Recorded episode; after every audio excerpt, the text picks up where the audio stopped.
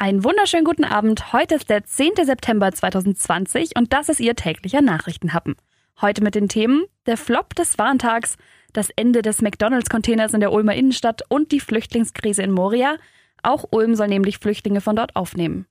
Der Nachrichtenhappen mit Lara von Dohlen. Heute um 11 sind in ganz Deutschland die Sirenen angegangen. Oder eben auch nicht. Wir haben gestern darüber gesprochen, heute war der bundesweite Warntag. Die Meinungen sind aber im Durchschnitt eher schlecht. Bei den meisten hat es wohl nicht so gut funktioniert, das sagen zumindest die Donau 3 FM-Hörer. Yvonne schreibt zum Beispiel auf Facebook, Biberach, Warthausen, Schemmerhofen und Laubheim gehören in diesem Fall dann wohl nicht zu bundesweit. Vor allem dort waren die Sirenen wohl fast nicht zu hören, die Warn-Apps waren überlastet und haben ihre Signale überhaupt nicht gesendet. Bernd Schwarzeneder vom Kreis Biberach sagt aber, insgesamt sei Biberach mit dem Warntag ganz zufrieden.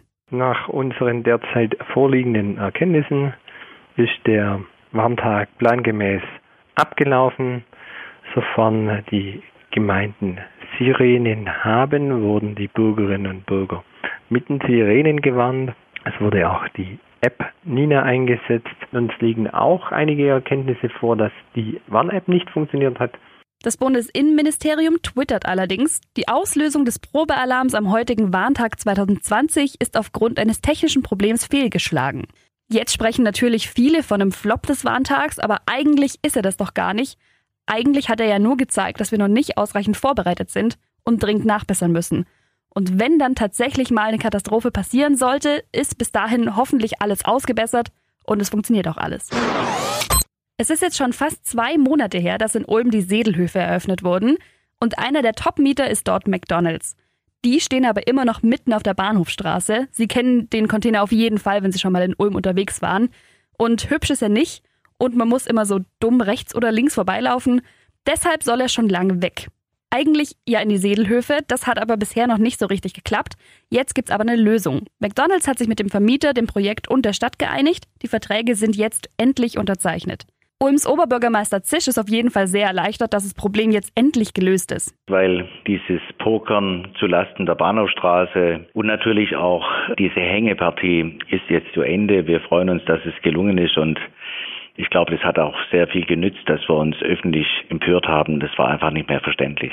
Bis der Container dann tatsächlich weg ist, wird es aber wohl noch ein bisschen dauern. Der wird nämlich erst abgebaut, wenn der neue McDonald's dann aufmacht. Einen genauen Termin für die Eröffnung gibt's noch nicht, aber der Betreiber hat uns gesagt, dass der neue McDonald's im Dezember öffnen soll. Nur, und das ist der Stadt ganz wichtig, es soll auf keinen Fall eine Kollision mit dem Weihnachtsgeschäft geben. Das ist mit Corona wahrscheinlich dieses Jahr schon belastet genug. Deswegen soll der Container auf jeden Fall vor Weihnachten weg sein.